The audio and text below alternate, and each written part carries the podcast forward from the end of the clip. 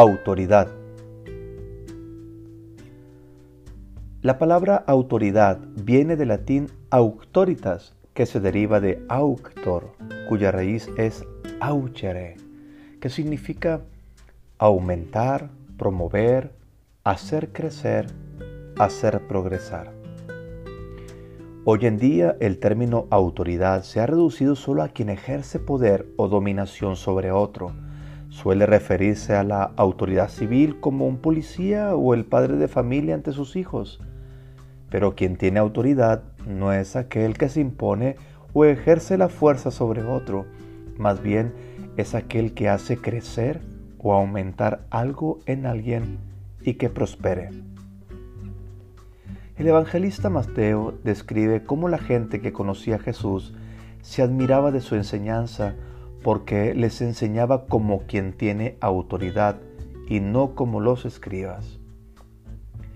¿Qué es lo que a la gente le llama la atención de Jesús? Su manera de vivir. Jesús, poderoso en palabras y obras, era muy diferente a quienes tenían la autoridad, entre comillas, de transmitir la enseñanza.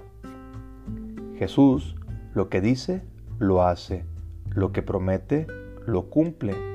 Hay una correspondencia entre su predicación y su manera de vivir. Es congruente. Hace crecer en las personas el deseo del reino.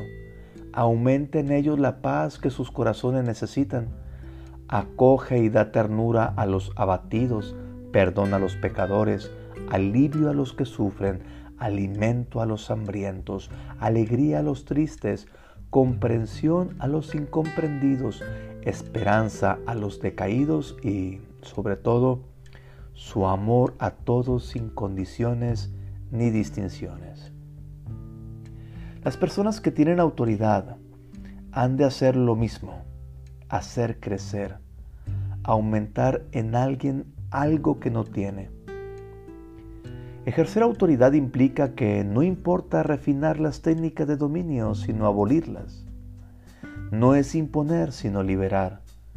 Lo que importa es acompañar, ser congruente, sanar, infundir ánimos, ser creativo, mostrar interés genuino por la persona, apoyar su crecimiento, ampliar sus posibilidades, promoverla y verle progresar. Tendrá autoridad el maestro que ayude a desarrollar habilidades de conocimiento en sus alumnos.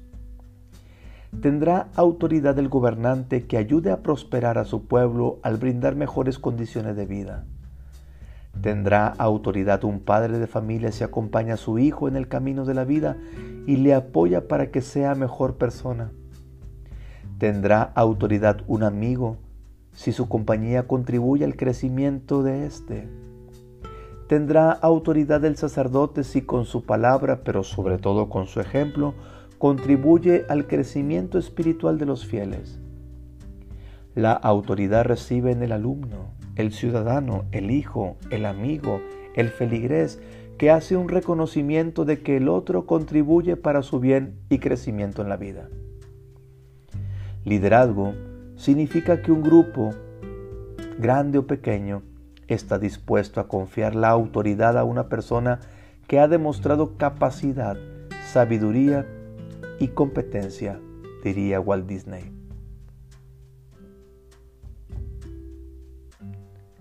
Se admiraban de su enseñanza porque les enseñaba como quien tiene autoridad y no como los escribas.